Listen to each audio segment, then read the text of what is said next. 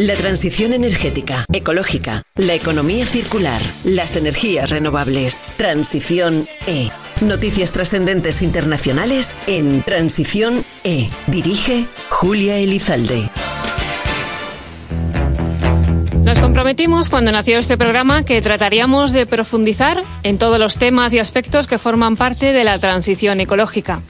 Y hoy vamos a abordar un área que yo creo que es de las menos conocidas por los ciudadanos, a pesar de ser en la que quizás más pueden intervenir individualmente.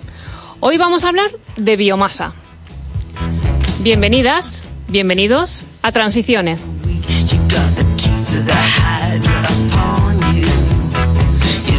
Para conocer primero qué es la biomasa y cuáles son sus múltiples aplicaciones y derivados, eh, que les van a sorprender seguro, les, les, adelanto ya desde ahora, contamos con tres invitados en este programa. John Arocena es director general de ASEBIO, que agrupan eh, esta asociación a diferentes entidades que desarrollan actividades en el ámbito de la biotecnología en España. Buenos días, John. Buenos días, Julia. También tenemos eh, y nos acompaña Margarita de Gregorio, coordinadora de Bioplat, la plataforma española de la biomasa. Buenos días, Margarita. Buenos días, muchas gracias por la invitación. Y el tercero de nuestros invitados es Javier Gil, director del Departamento de Biomasa de CENER, Centro Nacional de Energías Renovables. Buenos días, Javier. Buenos días. Bueno, estábamos eh, diciendo, ¿a qué nos referimos exactamente cuando hablamos de biomasa, Marga? Pues biomasa al final es toda la materia orgánica que encontramos en, en distintos productos. Eso es la biomasa, o sea, sería como la definición, la definición amplia, ¿no? Todo lo que es materia orgánica que podemos encontrar en productos agrarios, forestales, ganaderos, eh, incluso en la basura. Más del 50% de lo que tenemos en la bolsa de basura es materia orgánica, por lo tanto es biomasa.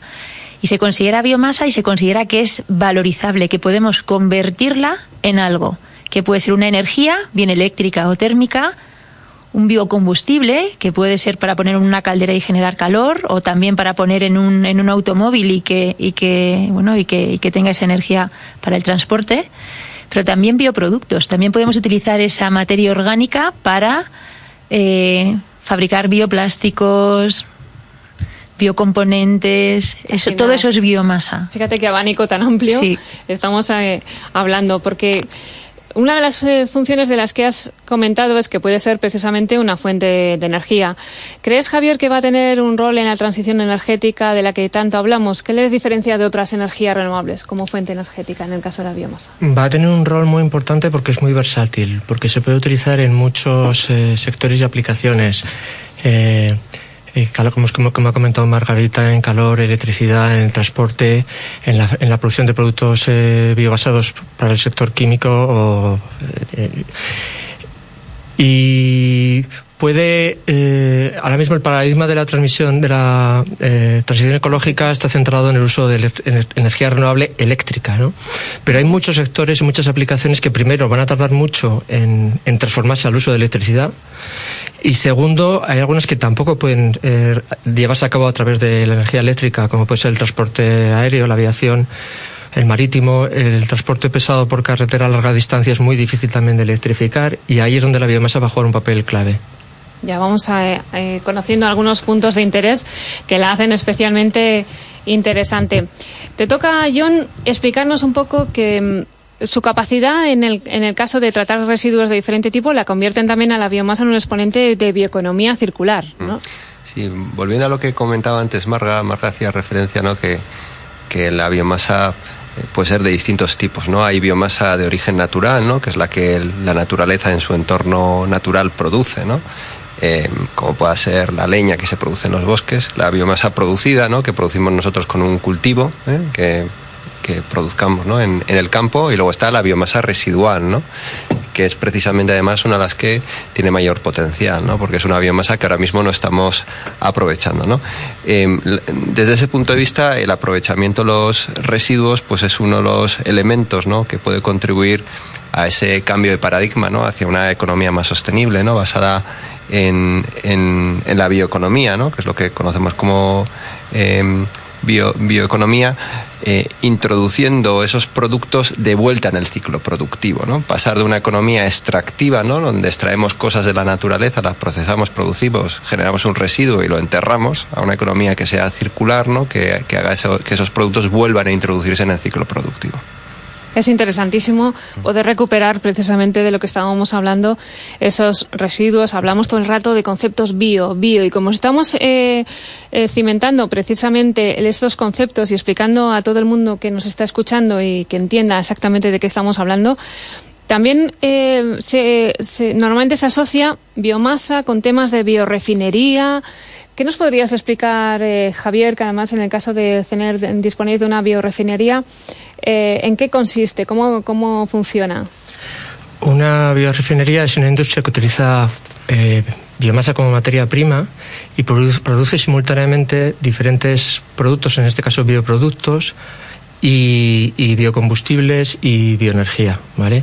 Lo que se trata es de maximizar la capacidad de generar ingresos, utilizar pues, las partes de las plantas o, de los bioresiduos que tienen mayor calidad o mayor potencial en productos de mayor valor añadido y, las partes que menos en biocombustibles o bioenergía.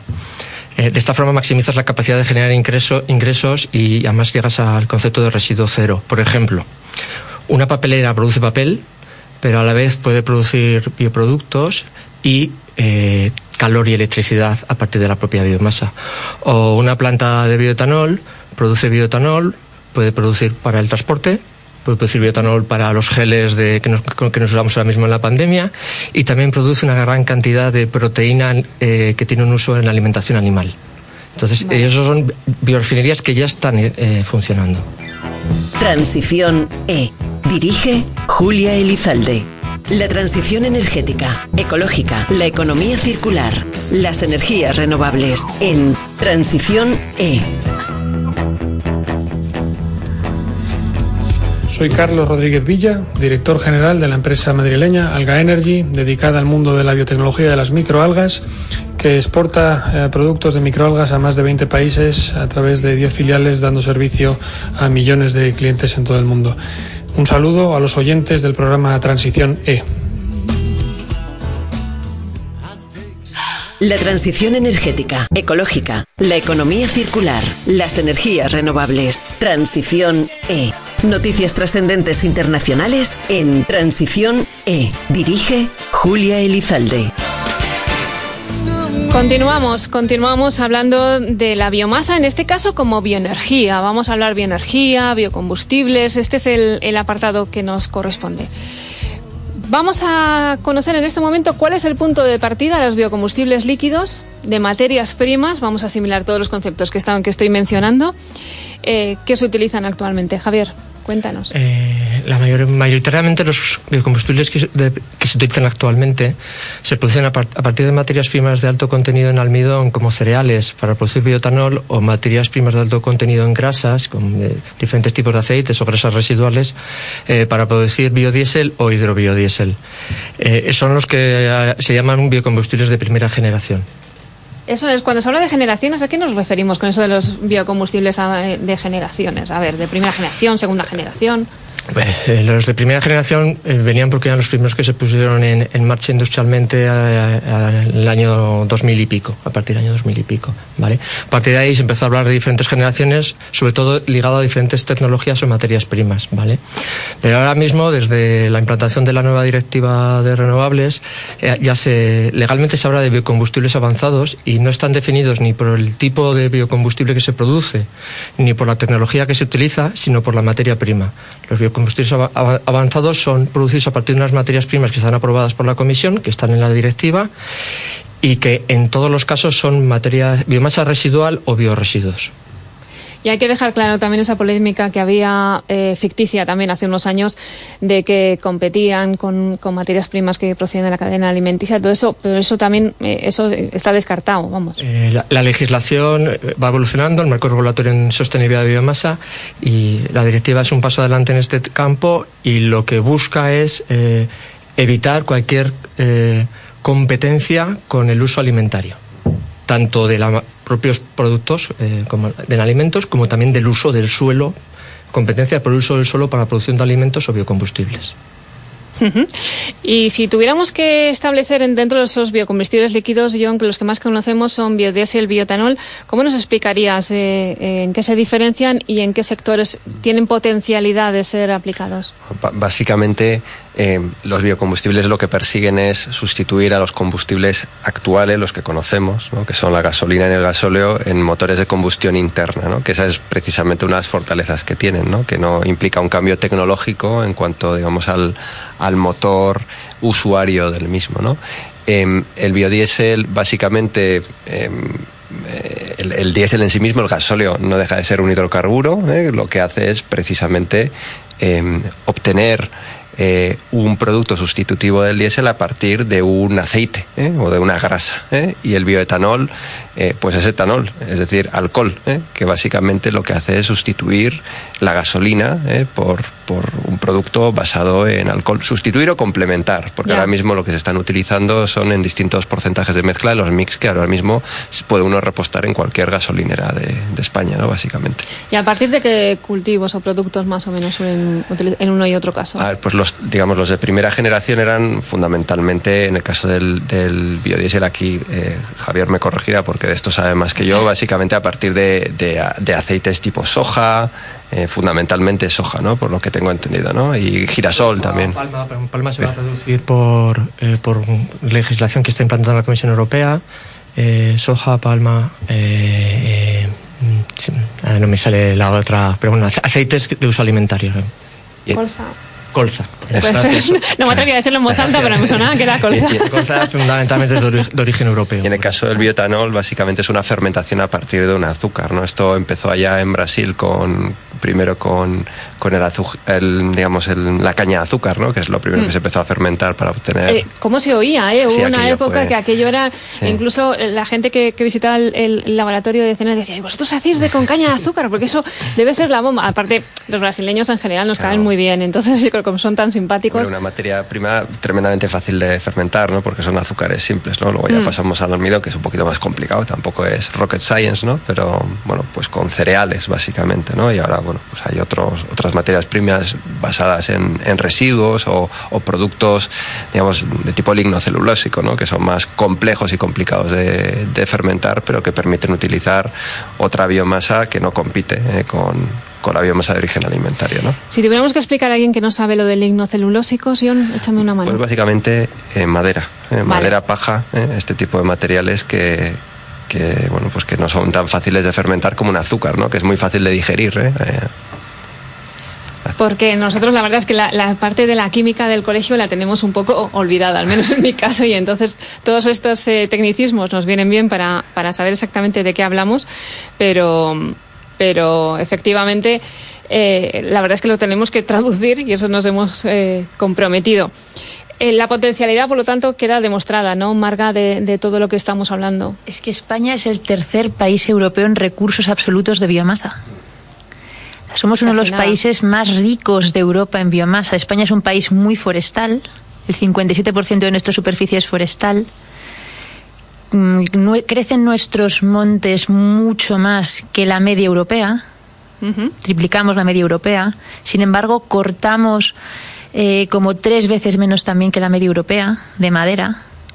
Ah, esa madera ya se queda en los montes, es una madera que no se recoge porque ya nuestros abuelos ya dejaron los pueblos hace mucho tiempo, el pastoreo, ya nadie sube al monte, ya nadie va al campo, entre comillas quiero decir, no es generalizado como antes, como hace 30 o 40 años. Esas labores de, de nuestros abuelos en los campos, en los montes, los mantenían, los mantenían limpios, los mantenían cuidados. Ahora no, ahora están impenetrables. La madera que cae, la, la madera que se queda. Entonces, por eso, desgraciadamente, los incendios forestales son grandes incendios forestales, porque no se puede penetrar en los montes. Hay que esperar a que el incendio vaya al otro lado del monte para poder apagarlo, porque no se puede penetrar en el, en el monte. ¿no? Todos esos montes con una gestión forestal sostenible se podría aprovechar toda esa biomasa. Y a partir de esa biomasa, que es leñosa, leñosa sinónimo de ligno celulósica, las células de unas paredes más, más duras, por eso es leñoso, la podemos utilizar para pues fabricar esta, esta energía, estos combustibles o estos bioproductos. Pero es que ocurre lo mismo en el sector agrario. En el sector agrario eh, somos agrario y agroalimentario. Somos el primer productor mundial de aceite de oliva. Somos el viñedo de Europa. Eh, estamos también entre los principales productores de hortofrutícolas. Somos el primer productor de ganado porcino de Europa. Todos esos residuos, todas esas corrientes residuales, hay que valorizarlas. Claro. Hay que cerrar esos ciclos productivos. Tenemos que ser capaces de cerrarlos porque ahora mismo esos residuos lo único que están generando son problemas, problemas ambientales graves. Fíjate, problemas cuando podían ser un aporte de, valor, ¿no? Que no se pone en evidencia. Sí, mira, Julia, qué, curioso, ¿no? Em, yo creo que está bien aquí introducir otra idea, ¿no? Que es el tema del medio rural y la despoblación, esto que llamamos la España vaciada, ¿no? Imaginemos todos, si todos esos bosques ¿no? y todos esos recursos que se están produciendo de manera natural ¿no? en, nuestros montes y en nuestros campos pudieran ser aprovechados las oportunidades que podría generar en un entorno donde ahora mismo no hay oportunidades laborales para la gente joven ¿no? y que están siendo vaciados. Y lo que contribuirá a eso también a nivel medioambiental y social. ¿no? Em, em, lo que ha dicho Marga es, es, que es así, los, es decir, cuando tú acumulas materia orgánica, porque, pues porque no la recoges, esa acumulación hace que los incendios sean más severos. Eh, los incendios son cada vez más difíciles de controlar. No solo por lo que decía Marga, por, la dificultad que, que, hay de entrar en el bosque para apagarlo, sino porque hay tanta materia orgánica que aquello, las combustiones son incontrolables, ¿no? Bueno, pues ahí tenemos una, digamos, un vector de desarrollo económico, eh, social, eh, vinculado al entorno rural, que creemos que, tiene todo el sentido explorar, ¿no? Como país. Interesantísimo, vamos. Y hablábamos de los biocombustibles líquidos y los sólidos, que son, Javier. cualquier biomasa sólida eh, tiene el potencial de ser un biocombustible sólido. desde, bueno, los más comunes pueden ser pellet, astillas en diferente grado de humedad, pues aceituna, cáscara de frutos secos, orujillo de la industria eh, oleica eh, y se pueden utilizar eh, para producir calor, electricidad, agua caliente, sanitaria, calefacción, vapor en las industrias, electricidad y lo que necesitan son calderas que se diseñan específicamente para los diferentes tipos de, biocombustibles. Pero que ya están disponibles en el mercado. Sí, sí, es una tecnología completamente no es como antes que costaba mucho encontrar un catálogo. Es un, mercado en crecimiento.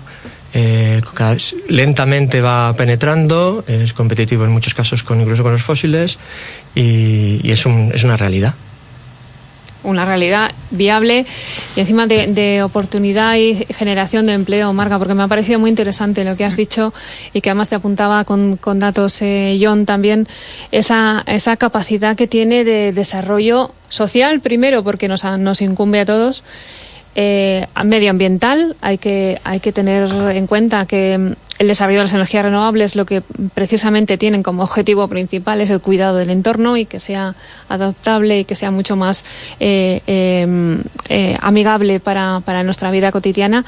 Pero el desarrollo industrial en este sector en España, mm, como bien decías y apuntabas, es fundamental, ¿verdad? Es que la biomasa es tan generosa Eso es bueno. es tan generosa, eso. Es, así, es tan generosa es porque es la, cantidad de materias primas que podemos utilizar. El espectro es enorme.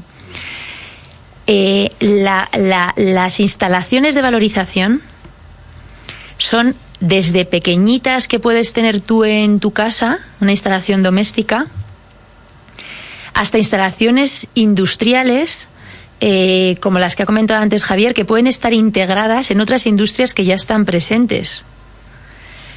Eh, y luego además es que el carácter industrial, la necesidad de tener que aprovisionar esas instalaciones con una materia prima, que en este caso es la biomasa, porque el sol y el viento nadie los tiene que llevar a la instalación donde generan esa energía, pero nosotros sí que tenemos que llevar garantizar ese aprovisionamiento de esa biomasa a las instalaciones, bien para generar bioenergía, biocombustibles o bioproductos.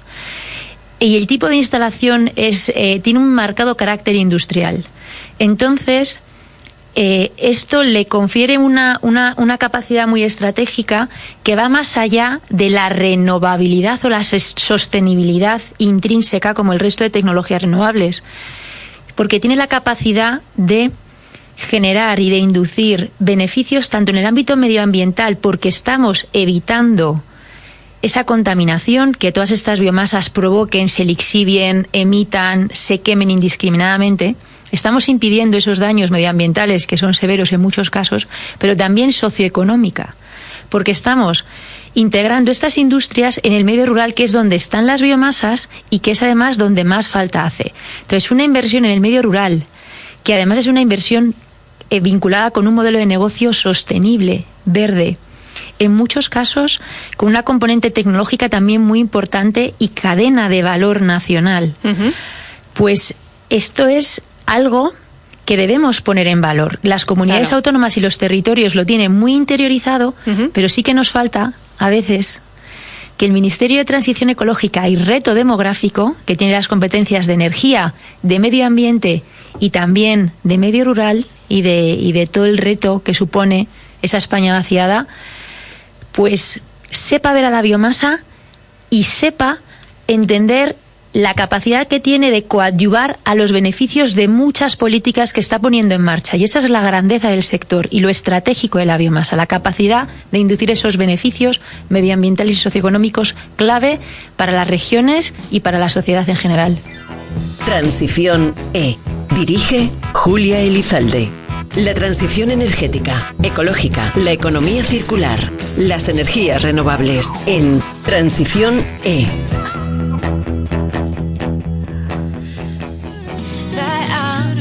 Hola, soy Javier Viña, director de Cultiplay, una empresa biotecnológica ubicada en San José de la Rinconada, en Sevilla, y dedicada al desarrollo de procesos de fermentación para la industria agroalimentaria quiero aprovechar para enviar un cálido saludo a todos los oyentes de Transición E. La transición energética, ecológica, la economía circular, las energías renovables. Transición E. Noticias trascendentes internacionales en Transición E. Dirige Julia Elizalde. La biomasa es hoy protagonista en nuestro programa Transiciones y ahora eh, vamos a hablar de los bioproductos. Y como hoy tenemos aquí a Javier Gil, estoy utilizando, le decía antes, como, como definidor, no sé si existirá esta palabra en el diccionario, pero explícanos un poco, Javier, ¿qué son los eh, bioproductos? ¿A qué nos referimos? ¿Cómo los podemos reconocer? Pero seguro que estamos rodeados de ellos. Eh, los bioproductos son productos que usamos de uso común que están hechos a partir de biomasa y hay infinidad de ellos y muchos de ellos ni se conocen, ¿vale? Empieza a haber etiquetado de porcentaje de biobasado que dice qué porcentaje un producto puede tener de biomasa en su composición, pero bueno, todavía es muy incipiente. Eh, ejemplos, por ejemplo, bueno, es bastante común ya empezar a hablar de bioplásticos eh, producidos a partir de, biomasa, empezamos a, a, verlos con las bolsas de plástico en diferentes productos o por ejemplo, el bioproducto más común son biosurfactantes que se utilizan en cosmética y para que lo entendamos todos son jabones producidos a partir de biomasa que están en nuestros detergentes y en nuestros y que son totalmente biodegradables y inocuos para la salud. Y de ahí vienen con ese, con ese concepto también nos, nos, podemos quedar un poco más, más claro a qué nos estamos refiriendo. Los principales desarrollos tecnológicos que se están produciendo en este área de bioproductos, Javier, ¿en, en qué término están o por dónde andan? Complejo, es, eh, es un sector muy dinámico, muy innovador todos los días salen eh, nuevos desarrollos y nuevas noticias. Eh, puedo poner ejemplo algunas cosas que estamos trabajando en CNR. En CNR estamos trabajando, por ejemplo, como he comentado antes, en, plásticos eh, biodegradables con varias empresas del sector. También estamos trabajando en bioproductos a partir de lignina explicando un poco, cuando hablábamos de biomasa lignocelulósica, se dice porque está compuesta de tres componentes, que es eh, celulosa, hemicelulosa y lignina. Y la lignina hasta ahora eh, prácticamente no tiene un aprovechamiento más allá de, bioenergía, de generar eh, calor y electricidad. Pero es uno de los partes de la biomasa que más mayor potencial tiene para sustituir a productos químicos. La mayor parte de la química que hoy consumimos está basada en el fenol, que se produce a partir del petróleo, y la lignina tiene una estructura química muy parecida o que puede asemejarse. ¿vale? Y tiene un potencial muy grande de sustituir muchos productos que utilizamos hoy en día eh, con bioproductos producidos a partir de lignina en las plantas papeleras estamos viendo que, mm, precisamente siendo conscientes más que, más que viendo, ¿no? Eh, marca que los tenemos en, nuestra vida cotidiana, los estamos utilizando, no somos conscientes de, ello y una vez más apelamos a ese sentido también social que tiene todo este desarrollo de bioproductos. Es que la sociedad eh, jugamos un rol clave para la transición ecológica. Las decisiones que nosotros podemos tomar con nuestros hábitos de consumo, con nuestros hábitos de movilidad, de vacaciones, de alimentación. Eso marca las decisiones de las empresas. No somos conscientes como ciudadanos de la capacidad que tenemos de orientar la producción de las empresas. Es cierto, ¿eh? Hacia donde, hacia donde, hacia donde nosotros estamos demandando. La Comisión Europea lo tiene claro ha publicado hace muy poquitos días unos como cuatro escenarios de hacia dónde puede avanzar la bioeconomía que es la que es la economía basada en, la biomasa, ¿no? En esto que estamos hablando en este programa de hoy. Y el escenario 2 es un escenario que integra la acción política con la acción social. Y es el, escenario que realmente va a conseguir la implementación de la bioeconomía, que avancemos conjuntamente con políticas ambiciosas para cerrar estos ciclos productivos, de aumentar el porcentaje de energías renovables, de combustibles renovables, todo eso que se hace por parte de las administraciones públicas, de la mano con la sociedad, de la mano de la sociedad porque nosotros en nuestras decisiones, a todos los niveles, de la energía que consumimos, de los productos que, comemos, que compramos, podemos tomar esas decisiones, ¿no? Entonces es esencial el papel, el papel de la sociedad. Y ahora sí que más que no tenemos en el supermercado simplemente para elegir un, Justo. uno u otro. Cuando veamos en las etiquetas hay que leerlas, cuando nos fijemos en, lo que en lo que ponen, ¿no? En los etiquetados, en las marcas eh, que, que, aparecen, ¿no? Para, para identificar este tipo de productos nosotros, si optamos por comprar ese producto, y somos muchos los que, los que optamos por comprar ese producto, pues al final estás definiendo esa producción de esa fabricante que posiblemente además esté fabricando varios. Algunos biobasados y otros no. Y está testando en el mercado precisamente para que funcione bien, ¿no? Entonces, nosotros como sociedad tenemos muchísimo que decir en lo sucesivo. Así lo deja, además, eh, marca es contundente. si tuviéramos que, hablar del desarrollo industrial, John, del sector eh, en nuestro país, es significativo también nuevamente. Nosotros desde la asociación hemos ido viendo a lo largo de los últimos años pues que se han ido poniendo cada vez más iniciativas empresariales en este, en este ámbito también hay empresas que provenían ¿no? de, digamos, de paradigmas más tradicionales, ¿no? que se han convertido hacia este nuevo paradigma de la bioeconomía. Y mm, aquí a mí me gustaría también compartir ¿no? que, que como país España tiene también, eh, más allá de ser un país que pueda producir, eh, que, es muy importante, por supuesto, y consumir, es también un país que tiene el potencial de desarrollar tecnología propia. Y eso es tremendamente importante. ¿no? Como país tenemos una carencia ¿no? de, en, ámbitos industriales, ¿no? de industrias basadas en el conocimiento, ¿no? donde en este momento donde esta industria se está desarrollando, desarrollando todavía es incipiente, tenemos la oportunidad de liderar em, este ámbito industrial. ¿no? Y es algo que como país tenemos que aprovechar basado en las fortalezas que tenemos ¿no? de ser un país productor de materia prima, eh, que está disponible, ser también un país donde la investigación en el, en el ámbito de la biotecnología en general es muy potente, ¿eh? somos la novena eh, digamos, la novena potencia en producción científica en este ámbito, ¿no? aprovechar todas esas fortalezas como, como palanca ¿no? para generar tecnología propia. Y en el caso de las empresas, por ejemplo, ¿cuáles en, en vuestros socios de, las principales reivindicaciones que tienen un poco o, o, por qué crees que ha costado un poco más el desarrollo de todo este sector? Bueno, yo creo que es la, reflexión es un poco general, no solo de este sector. Yo creo que nos pasa en, muchas, en prácticamente todas las industrias basadas en, conocimiento. ¿no? Somos un país donde la inversión en I+D es manifiestamente mejorable. Eh, los indicadores que tenemos no son buenos, eh, la inversión pública no está a la altura de lo que cabría esperar y tenemos también dificultades para articular inversión privada. eh, somos un sistema, eh, como país, un sistema partido en dos, por una parte con la investigación pública, financiada con recursos públicos, y por otra parte las empresas con la digamos, con la investigación financiada con sus propios recursos, pero que vivimos un poco de espaldas los unos a los otros, ¿no? Y, y ahí tenemos una responsabilidad compartida, todos los agentes del sistema, ¿no? Para, aparte de articular los recursos, también, eh, digamos, catalizar un cambio cultural, ¿no? Que haga que trabajemos juntos en abordar los retos que, que afrontamos, que son muy exigentes. ¿no? Es que apuntaba un poco antes en, al inicio Marga, ¿no? Marga, en vuestro caso, en, en el caso de, de Bioplan, las, las empresas un poco ¿Qué es, ¿Cuál es el sentir que tienen? Las empresas de, de, bioenergía, volviendo un poco a bioenergía, en ese caso, siguiendo un poco el hilo de John, sí que prácticamente toda la cadena de valor tecnológica se desarrolla en España, excepto las turbinas. Que también hay un acuerdo ya entre, entre, entre dos empresas para también poder fabricar turbinas en, en España, poder, poder utilizarlas. Pero el resto de la cadena de valor sí que está muy nacional, de esas industrias que hablábamos que están en el territorio, ¿no? Eh, en el caso de los bioproductos, nosotros lo que hemos identificado, también un poco en línea de lo que, de lo que decía antes John, es que eh, tenemos mucha capacidad biotecnológica nacional. Por ejemplo, eh, pongo un caso concreto que también lo has mencionado tú antes, para desarrollar cultivos propios dedicados a biomasa, para no tener que utilizar cultivos alimentarios que además uh -huh. no se han evolucionado ni se han mejorado eh, a través de los años para que tengan unas buenas capacidades de biomasa, sino para que sean mucho más nutritivos, muchos más bonitos a la vista, mucho más saludables, por así decirlo, para fines nutricionales.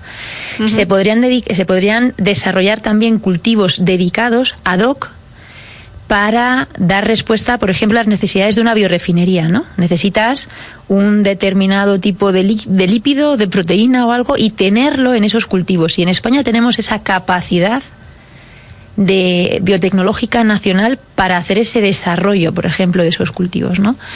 Es un sector en el que hay mucha masa crítica. Está involucrado todo el sector primario, toda la agricultura, toda la ganadería, todo el ámbito forestal, los propietarios forestales, el sector secundario, toda la industria agroalimentaria, toda la industria forestal, la pesca, también la, el, que es lo que llamamos la biomasa azul. No hemos hablado de las algas, todo el potencial que tienen las algas también dentro del ámbito de la biomasa. Entonces, el, el, es, es, un sector, el, su avance va a permitir imbricar la biomasa en otros muchos ámbitos, ¿no? Y que no solamente los agentes 100% biomásicos, por así decirlo, ¿no? Empresas de biomasa o empresas relacionadas con la biomasa estén integradas en el sector. En esta década nosotros vemos que el sector se va a integrar en otros ámbitos y que posiblemente eh, a muchas fábricas de bueno pues de alimentación de bebidas tengan ya como ya lo están teniendo sus biodigestores para generar biogás o biometano mm. o aprovechen sus proteínas para generar productos de alto valor añadido que además como comentaba antes Javier les va a ayudar a diversificar la bueno pues claro. su portfolio de productos y a aumentar también pues los beneficios de la empresa siempre en base a este modelo sostenible verde y eficiente. Y justo, muy Exacto. eficiente. por lo tanto, Javier, el trabajo en I+D que tenéis por delante es ingente. Eh, y la necesidad de un apoyo a la I+D, sí, porque eh, lo mejor está por venir. Y, y, hay mucho potencial y para aprovechar todo el potencial que ha comentado antes Margarita, eh, tenemos un potencial muy grande de, de biomasa en España, pero para aprovecharle tenemos que desarrollar tecnología para ser competitivos. Y si es tecnología nacional, pues mucho mejor. Transición E. Dirige Julia Elizalde. La transición energética, ecológica, la economía circular, las energías renovables en Transición E.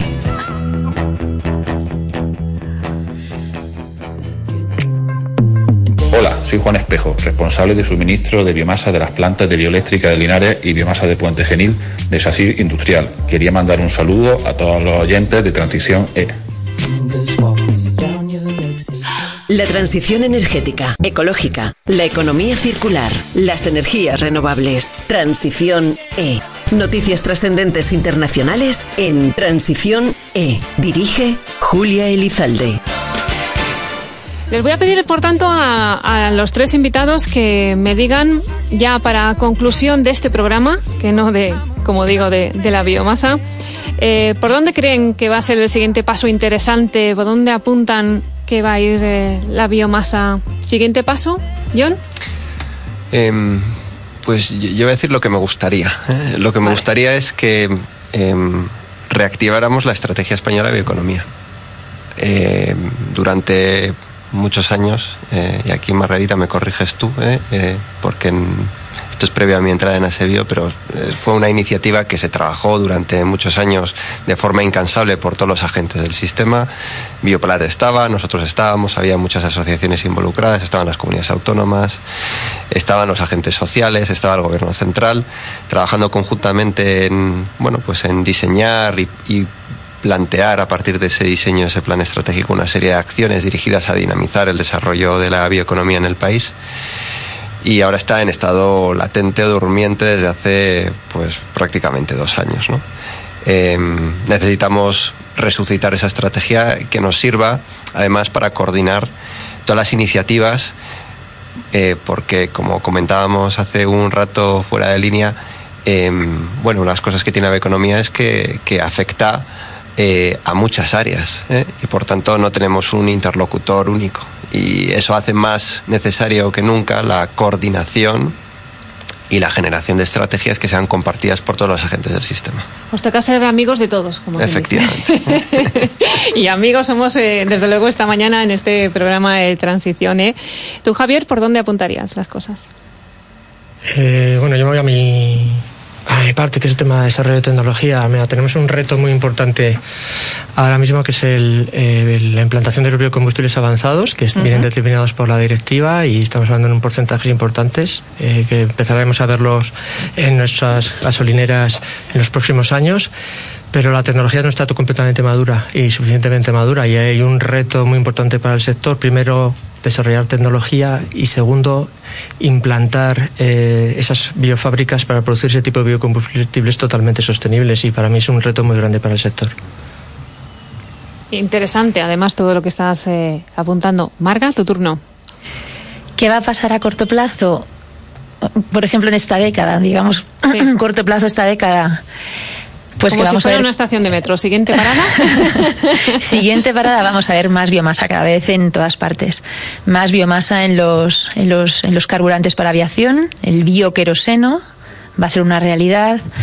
Más porcentaje de biodiesel y bioetanol mezclado con gasolina y con diésel más calor generado con biomasa en barrios enteros, con redes de distribución de calor en barrios enteros, en varios desarrollos urbanísticos que están en marcha, más generación de, electricidad y calor de forma conjunta, lo que llamamos cogeneración, y también eh, más aprovechamiento de esos de esas corrientes residuales y de subproductos de las industrias que están presentes en ya, de todo lo que tiene que ver con la industria de alimentación, con la industria de, de forestales, de muebles, de, de, de, todo lo que tenga que ver con esta, con esa base bio, incluso textil, ¿no? También podemos tomar decisiones en cuanto a lo que nos, a lo, a lo que nos ponemos, ¿no? Y, me quedo como reflexión final con, con la propuesta de John.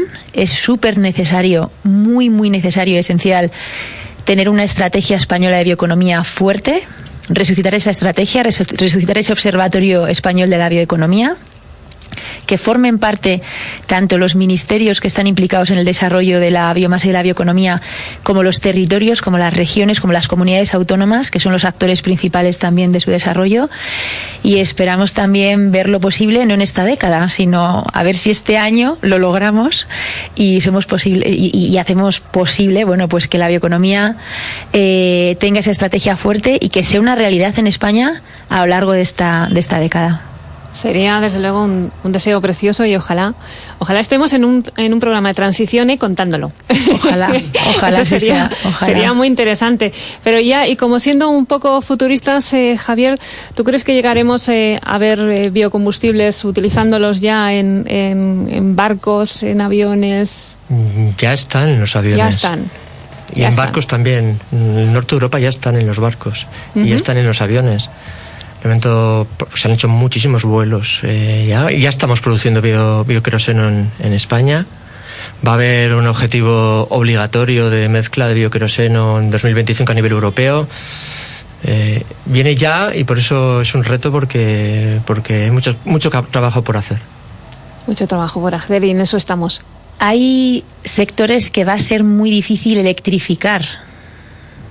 No vamos a poder avanzar en la electrificación de ciertos tipos de transportes y de los vehículos, digamos, de transporte ligero. Vamos a poder descarbonizarlos vía electrificación. Pero para avanzar en la sostenibilidad de otro tipo de transporte, pesado, marítimo, aviación, tenemos ya este tipo de biocombustibles que comentaba Javier. Y eso ya es una realidad.